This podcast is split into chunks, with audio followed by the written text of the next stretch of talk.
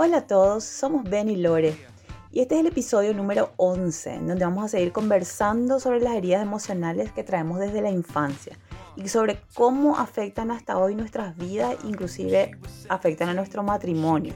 Asimismo, esta sería la segunda parte de heridas emocionales y vamos a hablar específicamente de esas cinco heridas básicas que mencionamos en el episodio anterior. Si no escucharon, les invitamos a que primero vayan, escuchen el episodio 10 y después vuelvan a este que sería la continuación.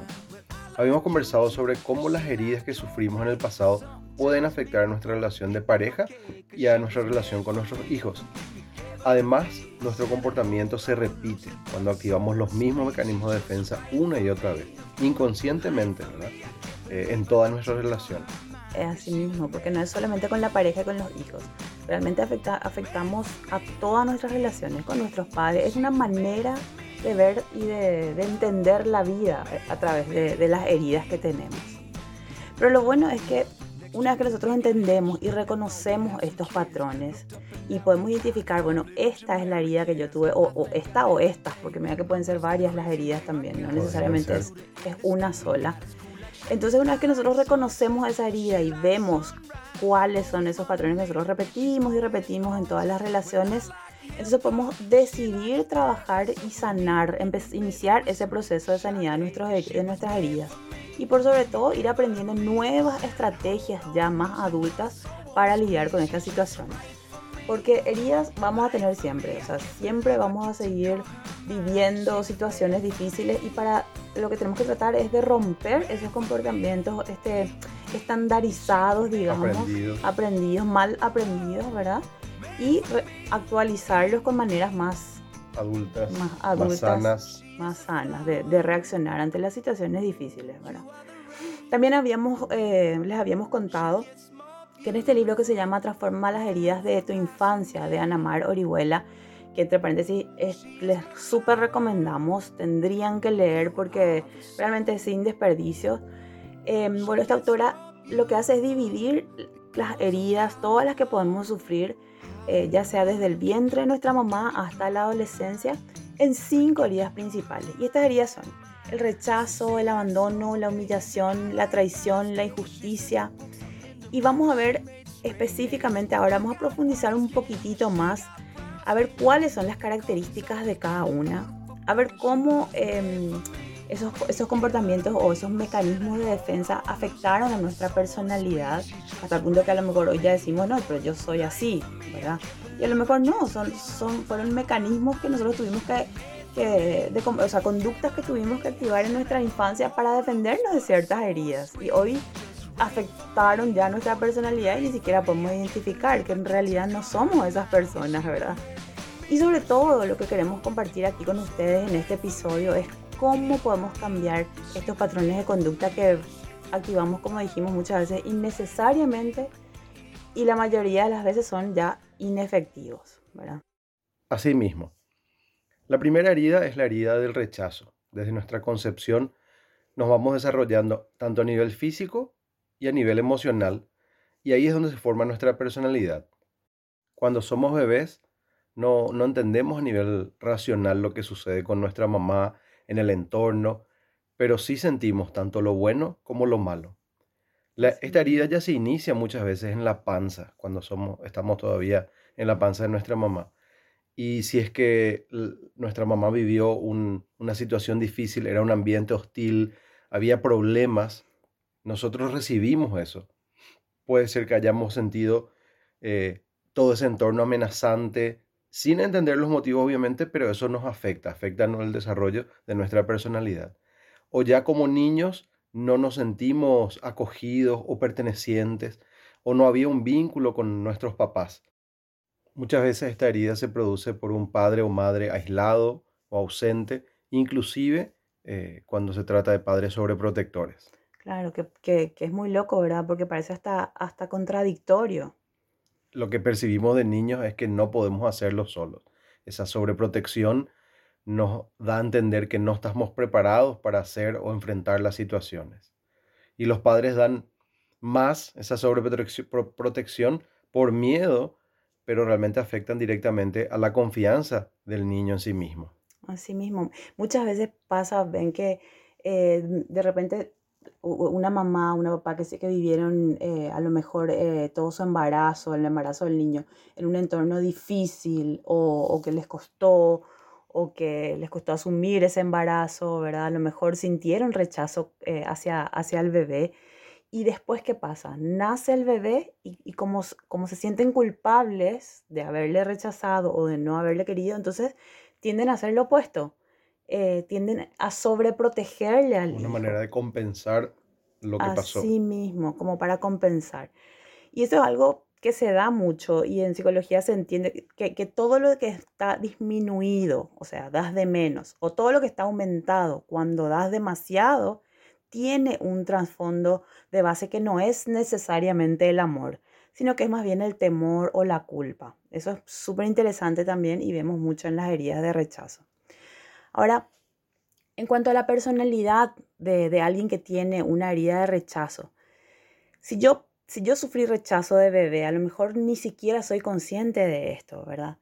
Em, pero voy a ser una persona que, que voy a desarrollar un mecanismo de defensa para poder sobrellevar el dolor de, estar desvinculado de mis padres, de las personas que, con quienes tuve que haber generado un vínculo tan estrecho, ¿verdad?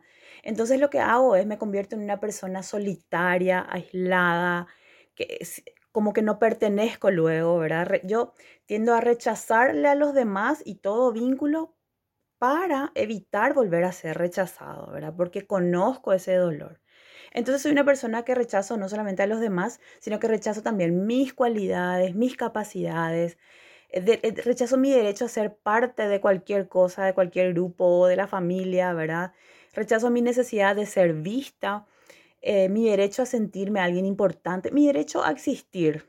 Me convierto en una persona que rechaza absolutamente todo, totalmente inconscientemente, ¿verdad? Y otra vez eso con un sentimiento profundo de, de tristeza, ¿verdad? Claro, tendemos a sí mismo, tendemos a deprimirnos, a autodescalificarnos, es como que nos anulamos a nosotros mismos, no nos sentimos queridos, eh, tenemos miedo a, generar algún contacto más íntimo, es como que nos desconectamos, digamos, del entorno y empezamos a desarrollar un mundo interior muy fuerte, nos ensimismamos y bueno, eh, eso hace que todo, todo lo que pasa a nuestro alrededor esté eh, totalmente ausente, pasa a un segundo plano, digamos.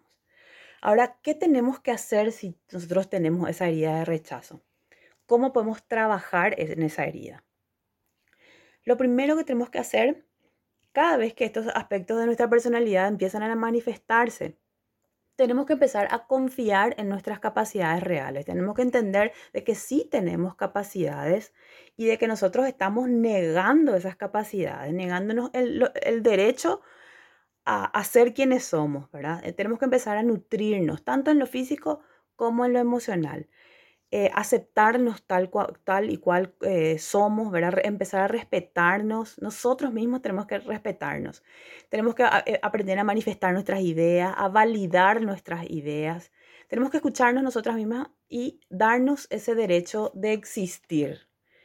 Y sobre todo, entender, yo creo que aquí es donde nosotros siempre no, no podemos evitar ponerle a Dios en el medio y entender de que Dios nos creó con un propósito, que independientemente a la situación o al entorno en el cual nosotros llegamos a este mundo, eh, Dios ya tenía en mente un propósito para cada uno de nosotros, ya nos creó con, cualidades, con dones, con talentos, para que cumpliéramos una función en este mundo.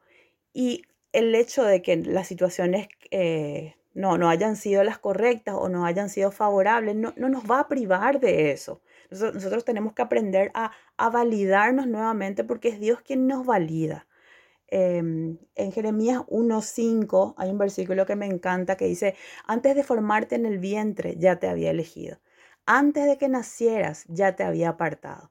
O sea, realmente Dios tiene ya un propósito para nosotros y ya depende de nosotros tomar ese, apropiarnos de ese propósito, apropiarnos de nuestra verdadera identidad y decidir lo que lo que me pasó en el pasado, no, yo no puedo, no puedo cambiar, pero sí puedo cambiar mi presente y mi futuro a través de esa herida. Y entender que esa herida, que a lo mejor fue mi debilidad, hoy puede llegar a ser una de mis más grandes fortalezas. Así mismo. Y la segunda herida es la herida del abandono. Esta es una herida muy común que se da por una experiencia de soledad y vacío muy profundo. Pudo ser un abandono real, como un divorcio, puede ser una muerte de uno de nuestros padres, eh, o nos mudamos de ciudad. Inclusive, aunque estén físicamente nuestros padres, no había un vínculo afectivo ni, ni una conexión. También podría darse porque no hubo una autoridad en casa, ¿verdad? Y terminaste sintiéndote solo, sin una estructura, sin una disciplina. Se nos negó ese derecho de ser amados, se nos negó ese derecho de seguridad, de protección y de una presencia adulta que nos marca los límites. Asimismo, cuando falta la, generalmente es la figura paterna, la que, que no, ojo que no necesariamente tiene que ocupar el padre esa figura paterna. Muchas veces eh, esa figura, a lo mejor faltó el papá, pero no sentiste una herida de abandono. ¿Por qué? Porque el abuelo cumplió esa función, o un, tío, o tu hermano mayor cumplió esa función, ¿verdad? Entonces, a lo mejor vos no, no, sentiste esa herida eh, como un abandono, pero muchas veces eh, sí se da, ¿verdad? Es por esa ausencia de, de límites, de alguien que nos esté protegiendo, cuidando, guardando, alguien que tuvo que haber estado y no estuvo, ¿verdad? Ahora, ¿cómo es la personalidad de alguien con, con, con una herida de abandono? Yo me identifico mucho con, con, esta herida porque es una de las primeras que Dios, una de las primeras, repito, ¿verdad? Porque no es la única, que Dios empezó a trabajar en, en, mi vida desde muy temprano. Em, y bueno, la tristeza es como la emoción más fuerte. Una persona con, con, una herida de abandono siente un vacío, una soledad, sobre todo un miedo a no ser protegidos, a no ser cuidados, a no ser vistos. Em, solemos depender mucho de nuestras relaciones, es como que no sabemos cerrar ciclos, eh, comenzar y terminar algo o despedirse son acciones que como que nos vuelven a llevar a ese dolor primario que, que alguna vez vivimos como niños. Tendemos a tener eh, una falta de estructura, falta de disciplina, como, como que nos cuesta mucho ver nuestra y asumir nuestra responsabilidad de adultos. Solemos ser muy dependientes de los demás, como que nuestra identidad está relacionada con el otro. Todo lo que yo muchísimo tuve que trabajar, ¿verdad? Y entender em, y, trabajar en mi identidad de quién soy yo, Lore. Que yo no, porque yo me identificaba, yo era Lore, la mamá de los cinco, yo era Lore, la esposa de Ben, yo era Lore. Sin embargo, tuve que trabajar un montón en mi identidad y en quién soy yo si no soy mamá, si no soy esposa, si no soy la psicóloga, si no soy, eh, independientemente de mis roles, ¿verdad? ¿Por qué? Porque como que tendía a identificarme mucho, ya sea con una persona o con mi esposo en este caso, ¿verdad? O con, una, con un rol que era la maternidad. Claro, con cinco hijos me costó muchísimo hacerme la ligadura, por ejemplo, porque más o menos era, ¿quién, quién voy a ser yo si no soy la mamá de, ¿verdad? Eh, sin embargo, gracias a que yo reconocí esta herida y trabajé, y bueno, y lo sigo trabajando hasta el día de hoy, obviamente, ¿verdad? Em, pero bueno, por lo menos eh, recuperé y entendí que mi identidad no está eh, al lado de nadie, ni está basada en, en mis roles, ¿verdad? Porque esa pérdida de identidad, de, identidad, es muy, muy común en una persona que, que sufrió una herida de abandono. ¿Por qué? Porque se, se, fusionan ya sea los hábitos, como dijimos, los gustos, los ambientes, los roles, las personas, se, se fusionan y uno tiende a, a, a, desaparecer ante esos, ante esos agentes externos. Y es como que necesitamos a otros para sobrevivir, ¿verdad? Pero muchas veces ya se, se, se caen en los extremos, en donde eh, se sufre violencia o se aguantan ciertas cosas para no, ser, no volver a ser abandonado, para sentirse, amado. Esos son ya extremos, digamos, en, que, en donde una persona con esta herida tiende a, aguantar todo, ¿verdad? Es como que tenemos una necesidad que, que, nos quieran, que nos cuiden, que todo el tiempo nos confirmen que, que ahí van a estar, que no se van a ir, ¿verdad? Que no nos van a abandonar. La persona también puede ser muy manipuladora, podemos reaccionar con actitudes así fuera de control o que nada tienen que ver con la situación, sobre todo cuando sentimos que nos van a abandonar, ¿verdad? Otra cosa es que hay mucho victimismo, le hacemos responsable al otro de nosotros mismos o de lo que nos pasa a nosotros, cosa que no tiene por qué ser así. Cada uno es responsable de trabajar sus propias heridas y de hacerse cargo de lo que, de lo que está eligiendo vivir. Ahora, ¿cómo podemos trabajar esa herida de abandono? Una vez que nosotros identificamos si yo tengo esta herida, lo que tenemos que saber es que nosotros somos, nosotros cada uno somos responsables de restablecer esa figura de autoridad, ¿verdad? Ese padre eh, que nos negó, digamos, esa estructura, esa responsabilidad, esos límites, em, y empezar a, a, actuar con adultez, con responsabilidad. ¿Cómo? Esforzarnos por terminar lo que comenzamos, darnos nosotras mismas ese mimo, esa protección, ese respeto que nos, que nos merecemos, ¿verdad? Ese cuidado que nos merecemos. Nosotras mismas somos responsables de cuidarnos, de protegernos, ¿verdad? Eh, tenemos que dejar de abandonarnos, porque es muy frecuente eso, ¿verdad? Que como que nos abandonamos y víctimas total por la vida, y no es así. Tenemos que comprometernos con lo que sentimos, con lo que decimos, con lo que necesitamos, ser conscientes de nuestras necesidades y comprometernos eh, con, con llenar nosotras esas necesidades. Ver lo bueno que hay en nosotros, ver nuestras capacidades, ver lo bueno que hay en los otros, ver lo bueno que hay en la vida, ¿verdad? Y sobre todo, buscarle a Dios que es nuestro papá amoroso, que jamás nos abandonó, ni lo va a hacer jamás, ¿verdad? Entonces, buscarle a Él, que Él nos dé esa validación, que Él nos confirme que realmente Él no nos va a abandonar, que solas no vamos a estar nunca, ¿verdad? O solos. O solos. Dice en el Salmo 27.10, aunque mi padre y mi madre me abandonen, tú, Señor, te harás cargo de mí. Así que es una hermosa promesa para eh, este tipo de situaciones, especialmente esta herida del abandono, cuando sentimos que eh, necesitamos de nuestros padres y a lo mejor ya no están los papás, ya somos grandes tenemos que acordarnos de esta promesa que Dios nunca nos abandona. Así mismo. Eh, hay tantas promesas que Dios nos hace, de que Él está ahí siempre, ¿verdad? Su presencia nos acompaña en todo momento y eso nos da la fortaleza que necesitamos. No necesitamos del otro, ni del entorno, ni de, ni de un trabajo X. Eh, dice también en Isaías 49, 15, ¿puede una madre olvidar a su niño de pecho y dejar de amar al hijo que ha dado a luz? Aun cuando ella lo olvidara, yo no te abandonaré una hermosa promesa, ¿verdad? De la cual por supuesto que yo me agarré luego así como garrapata. Em, y, y, las veces que necesité o que yo dije, bueno, humanamente estoy sola por, por, mi vida, ¿verdad? Porque hay momentos así en la vida.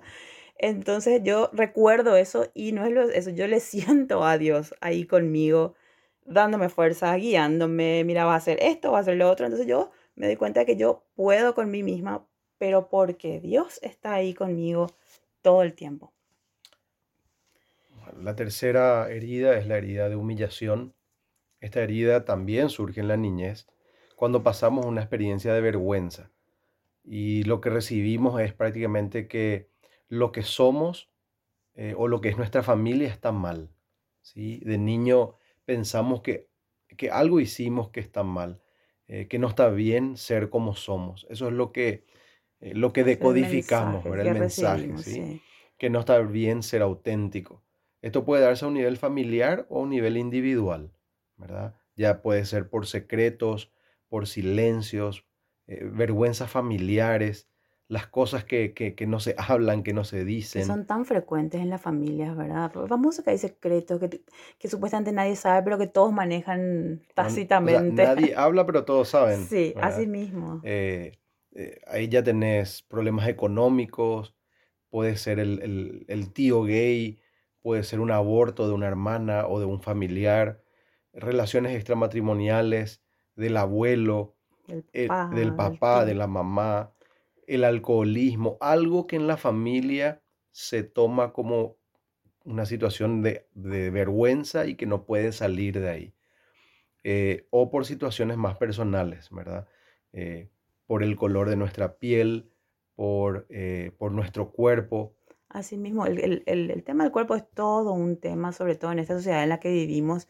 Hay familias que, en donde famoso que la mamá eh, constantemente como que le está tirando indirectas o avergonzando al hijo o a la hija porque es gordita, porque es gordito. Em, y, son cosas que, que, que, son indirectas, indirectas, nadie dice directamente, ¿verdad? Pero, ¿vas a comer eso? ¿Vos no merendaste ya? ¿Cuántas veces va? E, es ese tipo de mensajes? ¿Qué es lo que le estamos transmitiendo? Estás gordo, estás gorda, ¿verdad? Para de comer. y, hay, familias enteras en donde el, el, el, que dirán y el, y el culto al cuerpo es, es demasiado fuerte. ¿Y eso qué es lo que genera? Vergüenza en una persona, sobre todo en un niño, ¿verdad? Que está todavía desarrollándose, creciendo. Em, o, también puede darse eh, por una situación de abuso sexual. Eso también es algo fuerte, pero es algo real que, muchas veces eh, o, no cuenta el niño, ¿verdad? porque está bajo amenaza, porque ¿qué pasa? Generalmente los abusos sexuales que se dan en los niños son por gente cercana a él, ¿verdad? Un familiar, un, pariente. Eh, entonces, o, peor todavía, eh, si contaste y no te creyeron. Y no te creyeron, que es algo que lastimosamente sí, pasa muchísimo, pasa muchísimo. Entre paréntesis, vamos, queremos acotar aquí, ¿verdad? Eh, siempre hablamos, también se habla en, psicología de que siempre hay que creerle a un niño. Un niño que habla de un abuso jamás va a inventar algo así. Algo hay, algo vio, tenemos que investigar, ver y sobre todo creerle al niño, ¿verdad? decirle, ¿verdad? Que le creemos y, como dice Lore, investigar, indagar, pero, pero darle esa... Sí, esa apertura, para que pueda. Y sobre todo ya celebrar de que eh, la, valentía que tuvo al contar, ¿verdad? Porque nunca es fácil decir algo así. Entonces, esto entre paréntesis, ¿verdad? Pero la herida de humillación se da mucho también en casos de, abusos, que son tristemente muy frecuentes, eh, sobre todo en nuestras sociedades latinoamericanas, eh, que se dan los abusos en los niños de parte de un padre, de un padrastro, eh, de un abuelo, de un tío, ¿verdad? Entonces, inclusive de parte de mujeres, de verdad, de la empleada. Así que eh, ojo y a, escuchar siempre em, y a creerle siempre a los niños que manifiestan eh, este tipo de, situaciones, sí. Bueno, y, con respecto a la personalidad de un, de un chico, de, de, una, de un adulto ya, digamos, que sufrió alguna herida de humillación, lo que tendemos a hacer es que eh, si yo sufrí una herida de humillación, por supuesto que tiendo a encubrir eso que me da vergüenza, pero siempre nos sentimos culpables. Es como que nos sentimos una mala persona por lo que estamos ocultando. Si bien conscientemente sabemos que no podemos ir ventilando las situaciones familiares o situaciones vergonzosas, pero sabemos que estamos ocultando algo, que no podemos ser quienes verdaderamente somos, porque es vergonzoso ser quien sos, ¿verdad? Eh, tendemos a ser una persona muy complaciente, muy generosa, es como que queremos em, ser aceptados a toda costa. Eh, somos, nos convertimos en unas personas eh, muy protectoras, digamos, como un super papá, una super mamá. Somos muy protectores con nuestras familias, con nuestros amigos, con las personas que están cerca nuestro. Tendemos a, a buscar resolver todos los problemas de los demás, a escucharle siempre a los demás. somos capaces de hacer cualquier cosa por nuestros amigos o por alguien que está necesitando, ¿verdad? Aunque esto nos genere un conflicto, ya sea un conflicto de valores, un conflicto de tiempo, aunque eso, esto nos lleve dinero, ¿verdad? Eh, no, no importa. Eh, buscamos resolver los problemas de los demás, inclusive aunque no nos pidan. Ya estamos atentos a eso y ya estamos tratando de solucionarle, el otro era dispuesto siempre a resolver lo que sea pero que, que, estaría bien, ¿verdad? Eso e, es un comportamiento muy altruista, muy generoso, pero el problema es que lo hacemos para ganarnos el aprecio de los demás y eso ya no está bien. Siempre tenemos que analizar en estos comportamientos, en estas personalidades, qué es lo que nos motiva. Si lo que nos motiva es un sentimiento genuino de generosidad y, del darnos a los demás sin culpa. Ahí, no hay ningún problema, ¿verdad? De hecho que de alguna manera todos buscamos ser buscamos ser así, ¿verdad? Pero como, como bien decís, cuando podemos analizar y encontramos que al final era para ganar aprecio. Para que nos quieran, para, sentirnos valiosos. Prácticamente es porque esta persona que tiene la herida de humillación no se cree merecedora de respeto. Tiene que hacer algo para ganar. Eh, tiene que esforzarse, tiene que quedar bien, tiene que defenderle a la gente. Todo porque necesita ganar ese aprecio, porque quiere ganar ese Porque no se siente orgullosa de sí misma, o sea, es una persona así es como que se siente todo el tiempo indigna y culpable. Entonces, a través del hacer y hacer cosas buenas, eh, trata de validarse y de, como persona. Y eso es lo que está mal, ¿verdad?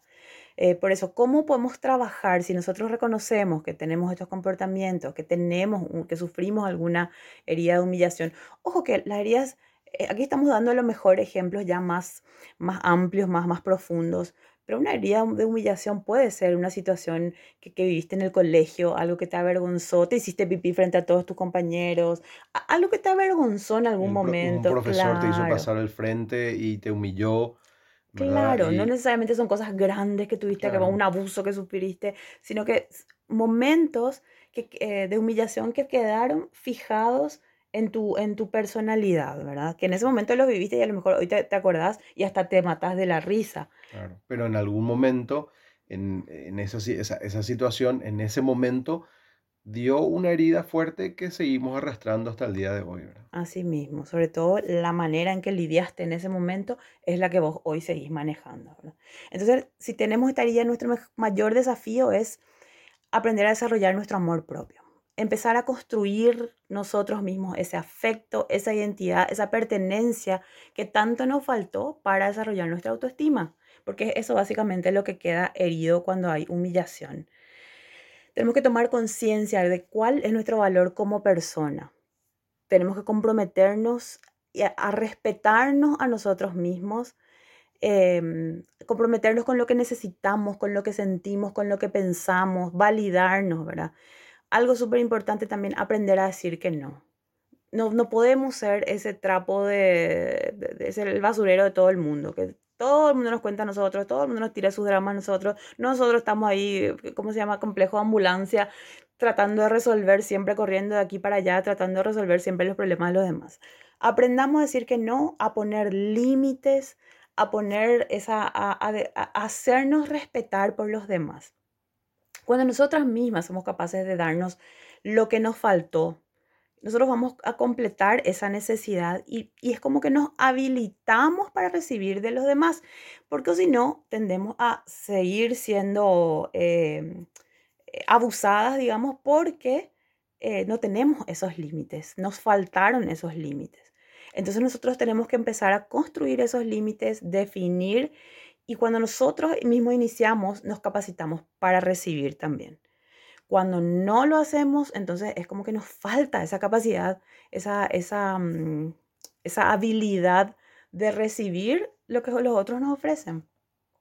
Tenemos que aprender a escuchar y a respetar nuestro cuerpo, nuestra salud, ir al médico, cuidar nuestra salud, ¿verdad? Enfocarnos en que tenemos un montón de cosas tan valiosas dejar de tener vergüenza de nosotras mismas y dejar de tener vergüenza de nuestra familia, porque como dijimos mucho también viene de esas vergüenzas familiares.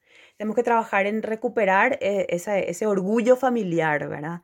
hay que buscar, eh, buscar ese valor familiar. Así mismo, siempre hay algo bueno y algo malo en toda familia. exactamente. Y buscar qué es lo bueno, qué es la historia, eh, Identificarnos. superación, desafíos identificarnos y entender que, bueno, e, e, eso sos vos. O sea, de ahí venís, ¿verdad? No de lo negativo, sino buscar lo positivo. Enfocarnos en lo positivo que, que, siempre hay en toda familia, ¿verdad? Por más que haya sido la peor familia del mundo, siempre hay algo positivo que rescatar, ¿verdad? Tanto en nuestra persona como en, en nuestra familia. Y también poner toda nuestra confianza en Dios. Tenemos que entender que Todas las heridas son productos de la ignorancia, ya sea de nuestros padres, de, nuestro, de los demás, ¿verdad? Son productos de, esa falta de conciencia que a lo mejor ellos mismos tuvieron, ¿verdad? Y sobre todo también puede ser de la falta de amor. Entonces, pero nosotros al confiar en Dios, es como que vamos recuperando esa confianza, porque recibimos de Él ese amor, recibimos de Él toda la, es como que Él, eh, esa, de esa ignorancia, él lo que hace es nos muestra la verdad. De esa falta de conciencia que a lo mejor tuvieron nuestros padres, Él nos, nos muestra qué es lo que ocurrió, qué, fue, qué es lo sano. Él nos hace como conscientes de lo que vivimos y sobre todo nos ayuda, cubre nuestra vergüenza, sana nuestras heridas y sobre todo Él nos ama más que nadie en este mundo. Entonces, eh, confiemos en Dios, porque dice también en, en Isaías 49, 23, dice, y sabrás entonces que yo soy el Señor y que no quedarán avergonzados los que en mí confían. Él cubre nuestra vergüenza, Él sana nuestras heridas, así que pongamos en Él nuestra confianza una vez más. la cuarta herida es la herida de traición. Este es un sentimiento profundo de dolor porque la vida y las personas no son como esperábamos. ¿sí? Siempre estamos diciendo y recalcamos, esto se da desde el vientre, siendo niños pequeños, cuando pensábamos que nuestros padres nos iban a amar y nos iban a cuidar, pero al final hacen todo lo contrario, nace ese sentimiento de traición. Cuando se cae la imagen de uno o de los dos papás, ¿verdad? Perdemos esa visión de respeto hacia ellos. También se puede dar eh, cuando muere alguien muy cercano. nos sentimos de alguna manera que nos dejó. Nos traicionó. Que, nos traicionó, que tenía que estar, se suponía que esté para siempre. No tenía que morirse. ¿Por qué se murió? Pero, pero genera esa decepción porque ya no está esa persona que pensábamos que iba a estar ahí siempre. Y sobre todo esa angustia, ¿verdad? Genera esa angustia de, no saber qué va a pasar. El, abandono de los padres también puede darse como una traición. Puede vivirse, sí, como traición eh, y abandono, eh, abandono y traición, ¿verdad? También si eh, tenemos un padre alcohólico, ¿sí? Porque la persona que esperabas que te proteja, que te cuide, no lo hizo, genera una situación de angustia, incertidumbre sobre lo que, lo que va a pasar, qué va a pasar cuando tome, qué va, a tomar, no va a tomar, ¿verdad? Entonces eso genera una tremenda herida en el, en el niño, una herida de traición, que tenía que cuidarte, no te, no, te cuida, sino que te perjudica, ¿verdad? También puede darse por una madre ansiosa, ¿verdad? Que es incapaz de darle paz y generarle tranquilidad. Entonces el, crecemos en un ambiente de mucha incertidumbre y angustia. ¿sí? La traición se da como una forma de, amenaza, de, miedo constante. Eh, o, también eh, pudiste haber sido ya adolescente, a lo mejor tu mejor amigo te traicionó, tu novio te traicionó. Em, eh, acordémonos que esto, esta, estas heridas se dan desde la panza hasta la adolescencia, ¿verdad? También es, definitivamente es la pérdida de, de la confianza, es ese vivir con una falta de fe, con miedo a que las personas te lastimen, eh, lo cual te pone muy a la defensiva hacia todos y hacia todo lo, todo lo que te rodea. Hacia todo el ambiente, ¿verdad? Eh, es como que vivimos desconfiados de todo. ¿Y cuál es la personalidad de, una, de, alguien que tiene, eh, sufrió una herida de traición? Si, si, si, si fuimos traicionados de niños, empezamos a generar sobre todo una, una gran necesidad de control empezamos a buscar controlar las situaciones, controlar a las personas, todo para querer evitar controlar. querer controlar, porque claro, es una falsa un falso control. un falso control, o una falsa sensación de control, porque la verdad que no podemos controlar nada. Pero, eh, ¿qué es lo que pasa? Como tanta incertidumbre o angustia vivimos, lo que queremos hacer hoy de adultos es evitar a toda costa situaciones que nos vuelvan a, poner en, incertidumbre, con angustia. Que, evitar a toda costa que las cosas nos salgan como nosotros esperamos. Es como que tenemos ciertas expectativas y eso tiene que ser así, ¿verdad? Eh, creemos, no, nos hacemos, creemos que somos dueños de las situaciones eh, a través de nuestro control. Es nuestra manera de empezar a recuperar esa confianza, ¿verdad? Pero que es un decir, porque realmente nunca volvemos a confiar en nada ni en nadie. Es como que cerramos nuestro corazón y lo que hacemos es sentirnos confiados de lo que está bajo nuestro control. Tratamos de disminuir el miedo, tratamos de, disminuir esa incertidumbre que nos genera todo, todo alrededor o, las personas, las relaciones con las personas, ¿verdad? Em, otra característica es que nuestra mente siempre piensa en todo lo que puede salir mal, en todos los peligros posibles, eh, todo lo que puede salir mal en una situación, en una relación, en lo que sea, ah, eso va a pasar, ¿verdad? ¿Para qué? Para anticiparnos y para saber qué hacer y así evitar que ocurra eso. Para que la realidad no nos tome por sorpresa. Eso es lo que queremos evitar, ¿verdad? Pero, ¿qué es lo que pasa? Al pensar siempre en esos peores escenarios, lo que hacemos es reproducir en nuestra mente y vivir de nuevo una y otra vez toda esa angustia, toda esa incertidumbre, todo ese estrés aunque nunca llegue a pasar en realidad lo que nos imaginamos. Y, encima, eh, si llega a pasar, ¿verdad? Esta persona se frustra, se enoja mucho, no salió como tenía pensado que iba a pasar, ¿verdad? Entonces es una persona que constantemente se, frustra, se, enoja ante las situaciones, ¿verdad? Ni siquiera el entorno sabía que tenía, cómo tenía que salir. Era la manera que ya estaba en nuestra mente configurado, ¿verdad? Y obviamente no, sabe, no sabemos disfrutar lo que tenemos, ¿verdad? Claro, no, no podemos disfrutar porque estamos anticipando siempre, generando nosotros mismos angustia en nuestra mente para evitar esa angustia, ¿verdad? Eh, y es muy duro realmente, ¿verdad? Em, puede ser también a lo mejor muy celosa, muy desconfiada la persona, em, hasta puede mentir, manipular, ¿verdad? A los demás para, con tal de lograr lo que se propone, con tal de que las cosas salgan a su manera. Es su manera, como dijimos, de reducir su ansiedad. Generalmente somos personas, nos volvemos personas muy activas, muy aceleradas, no nos gusta la gente más lenta que nosotros, la gente más pasiva, es como que no, ay, no, no, no, no lo entendemos, ¿verdad? Em, podemos llegar a ser muy exitosas en lo que hacemos, claro, porque somos muy perfeccionistas, atendemos a todos los detalles, somos muy dedicadas, ¿verdad? Eh, todo con tal de, controlar. Pero, como habíamos dicho antes, no está mal ser perfeccionista, eh, no está mal ser activo, de vuelta, es, ¿Cuál, es la motivación? cuál es la motivación que está abajo, lo que nos da realmente el sentido a ver si es que está bien o está mal. en este caso, lo que está buscando es controlar. Claro, pero el problema es que eh, eh, vive, digamos, esta persona en un estado de estrés constante. No se permite soltar, no se permite relajarse. Ahora, ¿cómo vamos, podemos trabajar eh, esta herida de traición? Si sufrimos esta herida y tenemos, desarrollamos esta personalidad, nuestro desafío es en todo momento restituir esa fe básica en la gente, en la vida, en la ley, por supuesto, en las autoridades, ¿verdad? Eh, en el amor y en Dios. Restituir esa fe, esa confianza en los demás y en todo lo que nos rodea.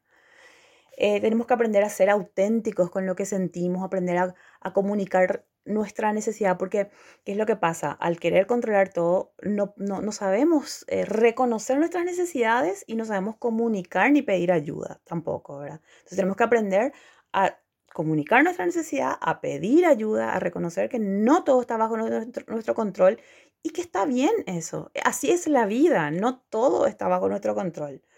Tenemos que aprender a soltar y aprender a, ver la fuerza, la, la fortaleza en, en, las personas que están a nuestro alrededor, aunque no sean como nosotros esperamos, porque todos somos humanos y sí o sí las personas que están a nuestro alrededor nos van a decepcionar en algún momento. Claro, eso es una situación eh, real que, que quienes tenemos esta herida de traición tenemos que reconocer que debemos confiar, debemos aceptar, pero nos van a volver a traicionar. Y, esa es la vida, ¿verdad? Claro, nos van a fallar, digamos, ¿verdad? No necesariamente a lo mejor una traición, una que Claro, pero... Pero que nos pueden volver a traicionar. Y está bien, y es parte de la vida, ¿verdad? Pues tenemos que aprender a, a, enfrentar nuestro miedo y saber que todo va a estar bien igual, ¿verdad? Em, tenemos que poder eh, descansar en Dios, soltar nuestros, nuestros afanes en Dios. En Filipenses 4 dice, eh, no se angustien por nada, sino preséntenlo todo a Dios en oración. Pídanle y denle gracias también. Eso es fundamental, cambiar esa angustia por agradecimiento. Y así, dice Dios, les dará su paz, que es más grande de lo que el hombre puede entender. Y esta paz cuidará sus corazones y sus pensamientos por medio de Cristo Jesús. Este versículo es fantástico. Yo creo que resume absolutamente todo lo que, lo, que deberíamos hacer si sufrimos una herida de, traición y si tendemos a ser personas controladoras para evitar que nos vuelvan a fallar, que nos vuelvan a, a lastimar. No vamos a poder. Pero lo que sí podemos hacer es soltar y descansar en Dios y entregarle a Dios esas ansiedades para que Él nos dé esa paz que tanto necesitamos. Porque no podemos vivir estresados por la vida pretendiendo controlar, absolutamente todo. Bueno, y la quinta y última, no menos importante herida, es la herida de injusticia. Es un enojo interiorizado, ¿sí? se da con situaciones o experiencias de impotencia. Por ejemplo, viviste pobreza, enfermedad, discapacidad tanto de un hermano, de los padres, ¿sí? Eh, se da por, por papás autoritarios, papás alejados, exigentes, rígidos, ¿sí? que van imponiendo estructuras y límites a, a nosotros niños en vez de poder disfrutar de nuestra niñez y jugar, nos encontramos con papás que nos ponen límites, que nos ponen estructuras, no nos permiten ese desarrollo de, niño, ¿verdad? Claro, de más, digamos, porque...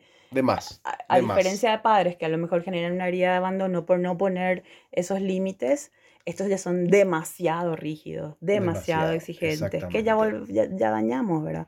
Como podemos ver, todos podemos sufrir porque no hay padres perfectos, nosotros no somos perfectos, entonces todos tenemos, fuimos heridos de una u otra manera, ¿verdad? Y esta herida de injusticia se da siempre en un estado de subordinación eh, entre eh, padres e hijos, jefes, empleados, gobierno, ciudadano, donde tenés una autoridad que es abusiva, ¿verdad?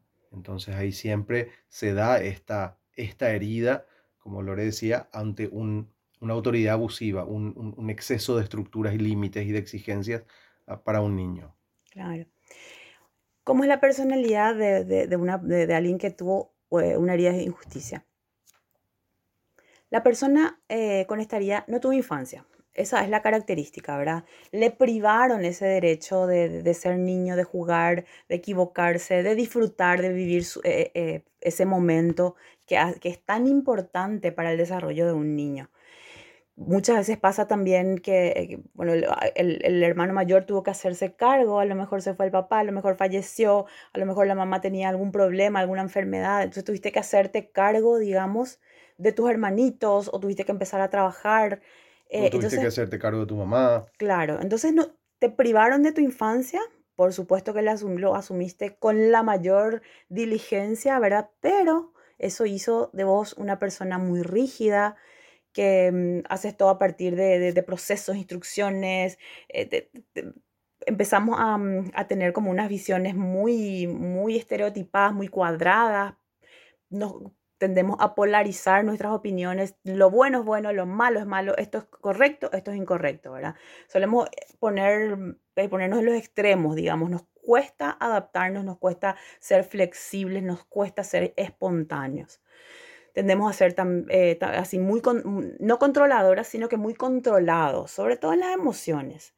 Es como que no sabemos transmitir nuestras emociones, no queremos que vean nuestras vulnerabilidades, es también nuestra manera de controlar no sabemos dar amor, es como que vivimos desde el deber, esto es lo que hay que hacer y eso es lo que se hace, ¿verdad? No nos permitimos libertad, no nos permitimos disfrutar dentro del deber, porque está bien, como siempre decimos, está bien em, ser diligentes, ser eh, disciplinados, pero eh, dentro de esa disciplina tenemos que aprender a, a disfrutar. Em, también tendemos a ser, como dijimos, muy disciplinados, pero vivimos tensionados por ese nivel de perfección que nos autoexigimos. Eh, y, también como que vivimos con un enojo constante porque sentimos que la vida fue y es y seguirá siendo injusta con nosotros, porque es nuestra manera de ver la vida, como, un, como que fue injusta y es injusta y yo no debería hacer esto, pero bueno, lo hago y encima lo hago súper bien y no, no, a mí no me quedó espacio para, para ver el, el, el, lado lindo de la vida, digamos. Eso es lo que sentimos. No, no, puedo darme el lujo. No me puedo, exactamente. Esta persona tiene eh, la injusticia, ve la injusticia y siente en todos los ámbitos más vulnerables, ¿verdad? Pobreza, niños, abusos, maltrato de animales, los ancianos, la naturaleza, se involucran todo todos los ámbitos todas protegidos. Las protestas había ahí por haber, sí. Y, insistimos en esto, está súper bien hacer todo esto si tu base está sana, si tú, tú, tú, lo que querés realmente, lo que te motiva a hacer realmente eh, eh, es sano. Claro, porque si no te volvés una persona muy, este, sí, es cierto, está bien defender a, eh, nuestra tierra, a la naturaleza o a los animales, pero no desde el enojo, ¿verdad? Eh, porque, ¿qué es lo que pasa? Esta herida de injusticia hace que nuestra visión eh, se vea tergiversada. Todo tendemos a ver como una injusticia. Eh, nos molesta todo lo que representa una autoridad, nos molesta, sentimos como abusivo e injusto todo lo que nos pasa o todo lo que vemos que sucede, ¿verdad? Y, mm, pero como dijimos, desde el enojo. Ahora, ¿cómo podemos trabajar a esta herida? El desafío que tenemos si sufrimos una herida de injusticia es eh, darnos permiso de equivocarnos. Tenemos que empezar a disfrutar de las actividades, a hacer deliberadamente actividades en las cuales podamos disfrutar. Tenemos que ampliar esa capacidad de, de, de, relajarnos, de, esa capacidad de disfrute.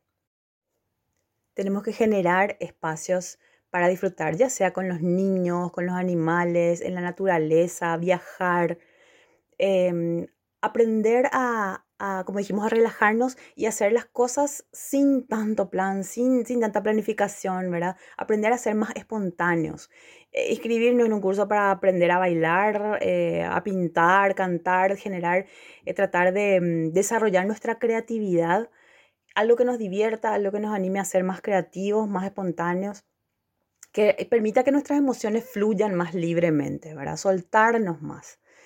Em, y eh, por, supuesto, hacer de, de, esa injusticia que vivimos una forma de cambio, pero sin peleas, sin enojo, desde, desde, un corazón sano, hacer que esto sea una fortaleza y no, eh, y no una debilidad, ¿verdad? Tenemos que aprender a equilibrar el deber, está muy bien, con el querer. Y sobre todo confiar en que Dios es justo y Él es el que defiende siempre nuestra causa no nosotros, por más que nos esforcemos, por más que tratemos de ser perfectos y de hacer las cosas bien, nosotros no vamos a poder manejar nada ni hacerlo con nuestras fuerzas. Dice en Salmo 103.6, dice, el Señor es quien hace justicia y derecho a todos los que padecen violencia. Dios vio y ve y está ahí con nosotros, ¿verdad? Eh, cuando eh, sufrimos violencia, cuando la vida es injusta con nosotros, pero Él está ahí con nosotros, no estamos solos, como dijimos. Y Él es quien hace justicia. Nosotros no somos quienes para hacer justicia. Podemos ser instrumentos de Él, pero como dijimos, si estamos sanos, desde nuestra sanidad. Em, pero sobre todo confiar en que es Él quien hace esa justicia. Ok, así mismo. Bueno, así terminamos este episodio sobre las heridas de la infancia. Esperamos que hayan podido identificar si están actuando basados en estas heridas para iniciar su proceso de sanidad lo antes posible. Y a modo de consejo, si nos permiten, queremos alentarles a que incluyan, que incluyan a Dios en todo este proceso. Así mismo. Les mandamos un abrazo fuerte y sigamos disfrutando de este viaje juntos. Muchísimas gracias por escucharnos y les esperamos en el siguiente episodio. Chao, chao.